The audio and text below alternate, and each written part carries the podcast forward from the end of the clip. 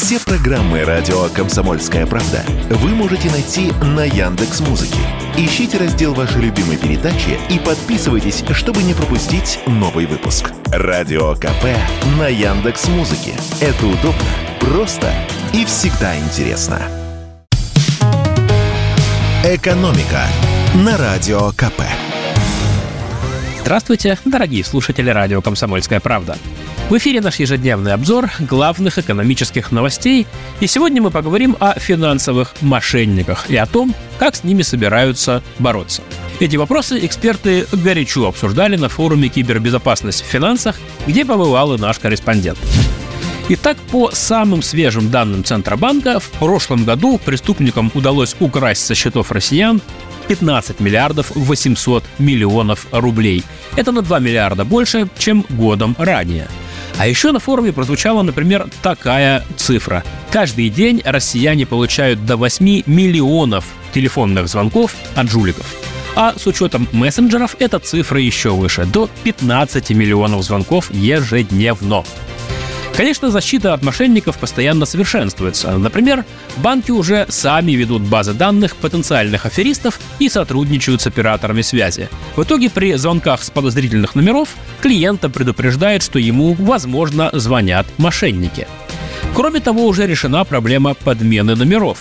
Теперь преступники не могут использовать IP-телефонию, что было очень популярно еще пару лет назад – а еще с июля этого года вступит в силу закон, по которому банки перед отправкой перевода по номеру телефона должны будут проверять его в базе данных. Если клиент попытается отправить деньги на подозрительный номер, то перевод задержат на несколько дней, чтобы удостовериться, что телефон не принадлежит аферистам. Какие еще меры борьбы с мошенниками хотят ввести эксперты? Как рассказала на форуме глава Центробанка Эльвира Набиулина, каждый четвертый рубль, похищенный из банков, это заемные средства. Чем это опасно? А тем, что люди не только свои деньги теряют, но и влезают в кредит на долгие годы. И это может поломать человеку жизнь. Поэтому в Центробанке предлагают ввести так называемый период охлаждения – его суть в том, что клиенту, который берет кредит, дают передышку и возможность подумать. Потому что, как правило, мошенники сегодня пользуются мгновенными переводами. Они заставляют человека взять кредит и тут же отправить им деньги. Обычно жертвы приходят в себя буквально через несколько минут или часов после разговора с преступником, но тогда уже ничего нельзя сделать, потому что деньги к тому времени уже обналичены. Вот чтобы этого избежать, и нужен период охлаждения – то есть э, с момента одобрения кредита до момента выдачи. Ну, например, должны пройти сутки или двое. Как считают в Центробанке, необходимо ввести обязательный период охлаждения хотя бы при выдаче кредитов на крупные суммы, например, от миллиона рублей.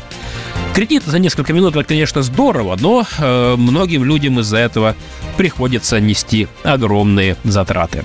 И еще одно предложение Центробанка ввести лимиты для виртуальных карт – Часто именно на виртуальные карты э, мошенников жертвы и зачисляют свои деньги. Чтобы этому помешать, Центробанк и хочет установить лимиты по внесению наличных на такие карты. Именно по приложениям через банкоматы. На всякий случай уточню, что о введении лимита на внесение наличных на обычные пластиковые карты речь не идет. И еще сегодня хочу рассказать об одном законодательном изменении, которое, я надеюсь, позволит многим россиянам спать спокойнее. Борцы за тишину под окнами получили мощную поддержку. Президент подписал закон, по которому власти российских регионов теперь имеют право ограничить продажу спиртного в так называемых наливайках, то есть торговых точках, которые находятся в многоквартирных домах и прилегающих к ним постройках. Сейчас торговля нередко происходит так. Человек приходит среди ночи в наливайку и покупает бутылку чего-нибудь горячительного. Как известно, в магазинах продажа спиртного после 23.00 запрещена. Но у наливайки, как правило, есть барная лицензия, поэтому она имеет право торговать даже ночью, но не на вынос. А клиенту нужно именно с собой.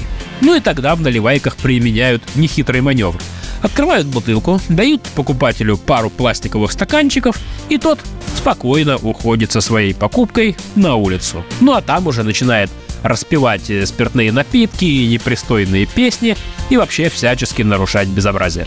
Теперь все изменится. Регионы смогут устанавливать время, в течение которого можно будет торговать спиртным в наливайках, а также час X, когда они обязаны будут закрыться.